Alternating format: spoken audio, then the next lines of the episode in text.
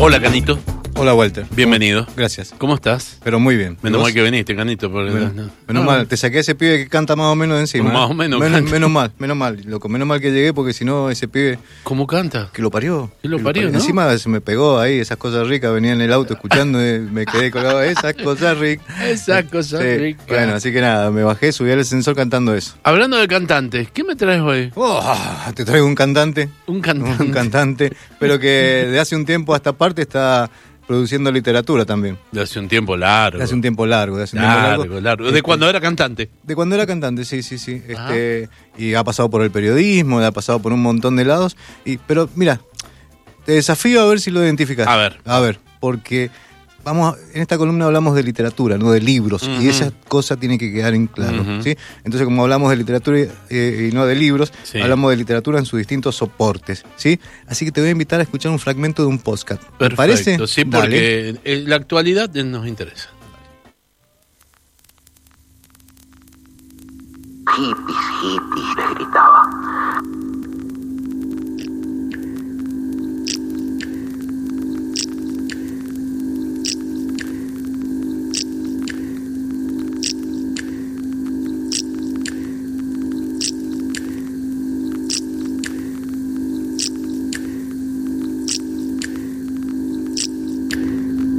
A los que dijeron a coro, sanando, los metió en un container.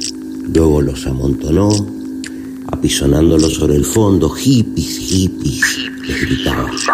A medida que iban entrando, cayendo, se los decía al oído, gritando, de una orejota por vez, cuando caían por la fosa oscura.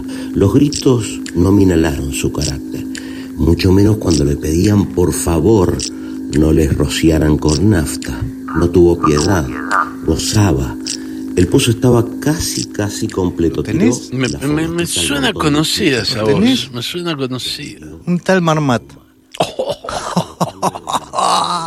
¿Qué voz? Qué voz, qué, Qué voz, voz. qué voz de nuestra música y qué voz de nuestra literatura. ¿Y querés que te diga? ¿Querés Eh. escuchar más de esa voz? A ver, dale. A ver, hola Marmat, ¿cómo estás?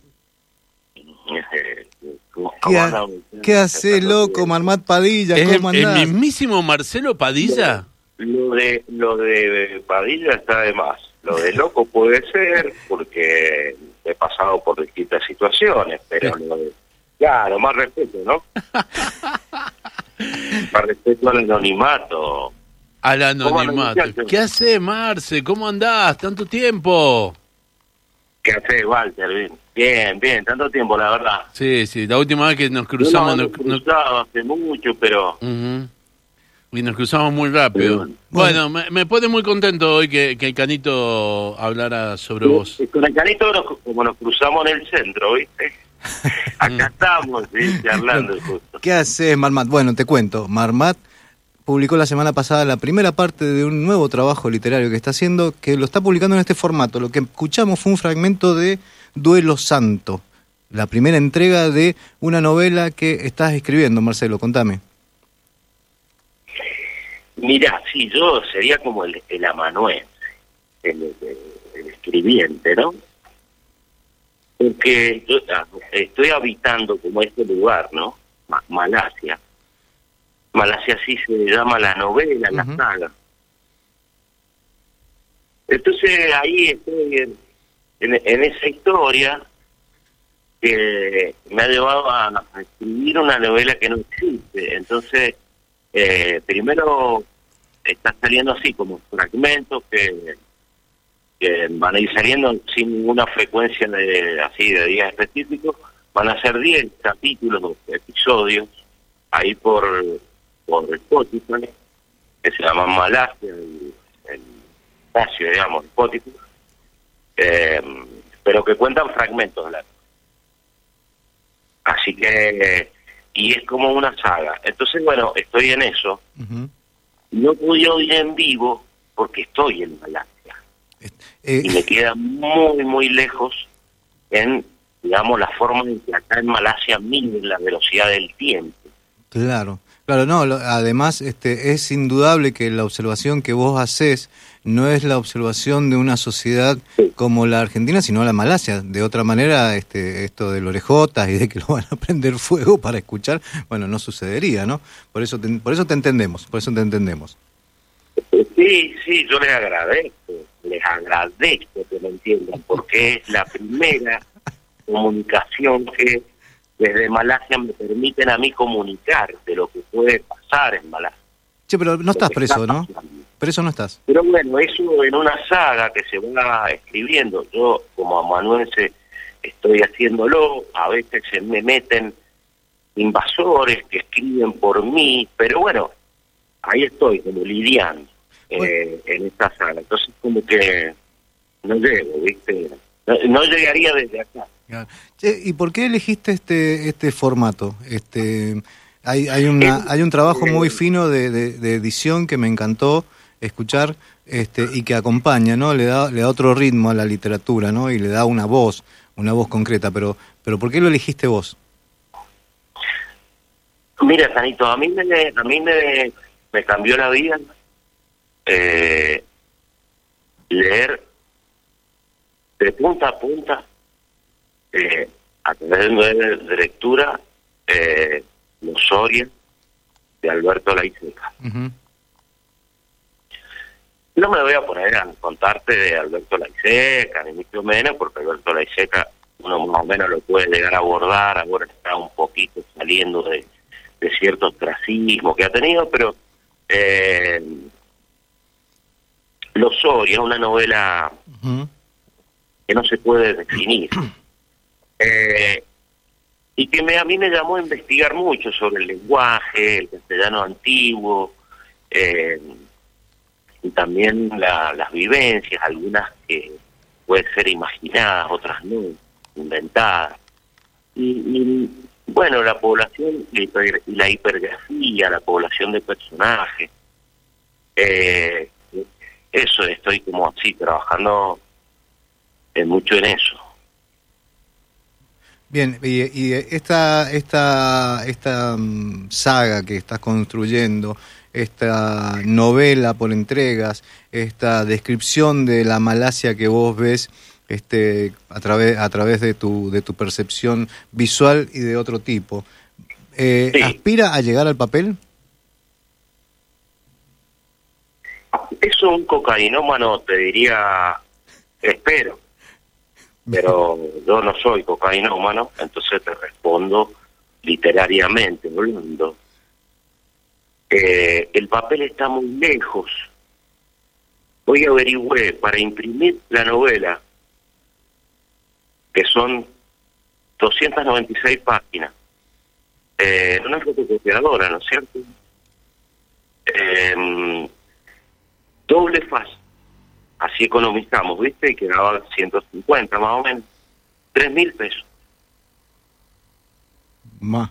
Mm, sí. 3 mil pesos para sacar un borrador, ¿cierto? Un borrador. Eh. Claro, el borrador de, lo que vengo trabajando y que lo vengo retrabajando y reescribiendo todo el tiempo, todo el tiempo, ¿no? Hace tiempo, yo hace como dos años y ya creo que hace mucho más que vengo escribiendo esto de otra manera, ¿viste? En otras, de otra forma. Entonces, eh, bueno, mira, sale tres mil pesos el papel. Y un libro cuando lo vas a comprar sale promedio 1600. Entonces como muy muy gracioso y absurdo, ¿viste? Pero bueno, eh, aspiro, imagínate. Primero tengo que aspirar a la fotocopia. ahí te respondo. Aspiro a la fotocopia, Canito. Bueno, aspiras a un formato eh, en todo caso similar a aquel en el que sacaste nudo vial. No, pero no espero nada, porque las cosas se dan solas. Eso me he dado cuenta. Bueno, ¿y cómo es la cosa con esta novela, eh, con, esta, con este trabajo de, de Malasia? Porque vos proponés una construcción desde, desde, el capítulo, pero a la vez decís que la vas reescribiendo, pero a la vez eh, eh decís que es una novela que no existe. Eh, definime Malasia. No existe si no la puedes leer, nadie la puede leer. Nadie la, solo yo la tengo. Nadie la puede leer. Es una novela que medio, medio oculta, ¿eh? o sea, es, que tiene influencias del ocultismo porque está nutrida de muchas cosas que no son teoría, geografía, batallas militares, frutas distintas que no existen. Acá, en el mundo conocido, pero ahí sí, en Malasia se existe. Mira, te voy a leer un parrafito. ¿Les puedo leer un parrafito? Dale, dale, pero cómo no. Sí, señor, sí, señor. En las aldeas de Parnamán, como gotas caídas, algún día en la tierra bendecida y que por el agio de la voluntad se me estrecha, crecieron a base de riego, desde lo alto, si uno ve torcidas aleteando como pájaros arnícaros, los peringundiles ya sin luces por la marea de la luna y las calles oscuras como bocas de lobos haciendo arcadas eternas, de alguna u otra manera, los deudos despedían a sus muertos. Los velorios habían desaparecido en su forma tradicional, cochería, caballos, familias marchando adustas tras la caja de madera, el negro de las vestimentas parroquiales, los niños y las niñas correteando alrededor del muerto, las horas de velo, café y anís las conversaciones de lo bueno que el flamante muerto del féretro supo ser en vida. Bueno, un pedacito para compartir. Me encantó, me encantó. ¿Sabes que me está escribiendo un oyente y dice, acaba de hacer que exista entonces, está leyendo una parte. Ah. Mirá vos, Ah, mirá, bueno, esa es la idea. mirá vos cómo están atentos, ¿no? De Todos-. Claro, claro, viste que ahí hay eso, esa, esa conexión. Ajá. Malasia, Pero Malasia en Spotify. es un trabajo Es- lúdico, es un trabajo de mucha investiga- investigación, mucha lectura, mucha lectura de otras cosas que son, digamos, aleatorias, así en el sentido, eh, no son teorías sobre la sociedad. Bueno, Che, escúchame, Otra, bueno. ¿Cómo? eh, eh, pero discúlpame, pero la, eh, los, eh, los podcasts, esto, estos que estás subiendo, eh, me enca- que llevas dos, ¿sí? Llevas dos. Eh, sí, está Duelo Santo y el, de, el desbaratamiento de la invasión a Esquimalia, que es tremendo, porque es una traición que descubre el, el escribiente y lo cuenta, porque se nota que el que quiere traicionar eh, para hacer una invasión a, Mala, a Esquimalia, que es Malasia, linda y es eh, limítrofe con Esquimalia. Eh, y, al lado está el Principado CH, que es un principado que pertenece como a esa gran potencia, ¿no es cierto?, que está en el abandono y en una especie de delirio. Bueno, yo quiero dejar en claro que este, quienes eh, no conozcan sí Malasia y cada uno de estos espacios que está nombrando Marmat, este, puede ubicarlos en el plano, en el mapa que acompaña en Spotify el eh, Duelo Santo. Sí, ahí eh, Marmat metió un plano. Ese es el mapa, claro, ese es el Claro. mapa. Sí, sí, de lo sí. que se conoce de Malasia. Sí, sí, sí, indudablemente, porque esto está hecho, lo que yo estoy viendo acá en la imagen está hecho por antiguos viajeros. De otra manera no se explica. Viajeros, cartógrafos de, de- de- del siglo del siglo XV, del siglo XVI. Más o menos. Hay uno, el, el que te pasé es un, es un cartógrafo de la corte del rey Sol, que es el que más me gusta. Escúchame, contame quiénes te dan una mano con los de los, de los podcasts, porque suenan muy bien, están muy bien editados, me, me encantaron. Ah, mirá. El personal técnico de Malasia. De- decime en qué estudio de Malasia se graba. Eh, eh, En la, en, en la novela, en Malasia, hay partes donde hay muchas fiestas electrónicas. Eh, y hay un DJ, que es el, el chamán. Eh, ustedes lo conocen, un diseñador, un, un, un malasiano que vive acá en Mendoza. Eh, que bueno, hace toda la inventación sonora, él da, da, talleres de experimentación sonora. Eh, es un, es un, un, un genio de la experimentación sonora, el chamán. Y, y bueno, eh, eh, Malasia es un lugar donde se puede fracasar en la experimentación, porque esa es un poco la idea. Ahí hay muchas guerras que fracasan. Bueno, Marmat, este, se nos está acabando el tiempo, no como en Malasia, donde vos sabés, bueno, Sí, vos has estado ahí. sí. Vos en Malasia sabés que ahí se elastiza todo y a la vez se comprime y se expande. Y El- acá, acá está saliendo el sol. claro, acá recién, acá recién se pone y tenemos que, que ir este, cerrando la nota. Este, pero ¿Cómo es el lugar de donde me llamás? eh, Este- eh, Esta es la eh, República Separatista de Mendoza, te estamos llamando. Ah, sí, sí, sí, sí, sí. Sí, Tengo, tengo varios amigos. Eh, claro. Hace mucho que estoy en Malasia, pero tengo varios amigos, sí. Y, y lo que pasa es que acá también nos, nos conocemos mucho eh, eh, malayos porque somos tenemos la tenemos la filial Johor Darul del, del Johor Darur, Claro. viste que es el equipo más campeón de Malasia. Y nosotros tenemos la, ah, fi- pero, la pero filial una aclaración. Esto, esto no es eh, como, como el- no tiene nada que ver con el país Malasia de, de, del, del No, Asia. por supuesto, del Asia del Central. asiático. No tiene nada que ver. Es más, hay, hay, hay, hay como, no, hay una disputa, hasta, diría hasta diplomática que se está planteando, pero no, no tiene nada que ver, nada que ver. bueno, Nada que ver, no se reconocen nada que ver. una, di- eh, una disputa por, por la marca. Ah, una disputa por el nombre. Claro, por la marca, viste, como, como champán. La vida por el, la vida por el, la, la vida por la marca. Claro. Hay gente que muere por la marca. Los mendigos, por ejemplo, son son sagrados en Malasia. No se pueden eh, ofender, no se pueden agredir, porque sabes que el, el mendigo, en, eh, en el mendigo se esconde, se puede esconder el califa, Claro, claro, claro. que Bueno. es lo que hacía. Mi hermanazo. eh, Mi hermano, mi hermano. Como siempre, un gusto hablar la con vos. No, y gracias. eh, la verdad es que me encantó, eh, me encantaron las dos entregas, este Duelo Santo y eh, la segunda entrega que te voy a dejar a vos que digas el nombre porque es El la- desbaratamiento de Ahí está. inversiones Kimali. Ahí está, Ahí ahí está. está. Este, me encantó y voy a invitar a todos y todas a que se metan en Spotify, busquen Malasia, este, Con Y.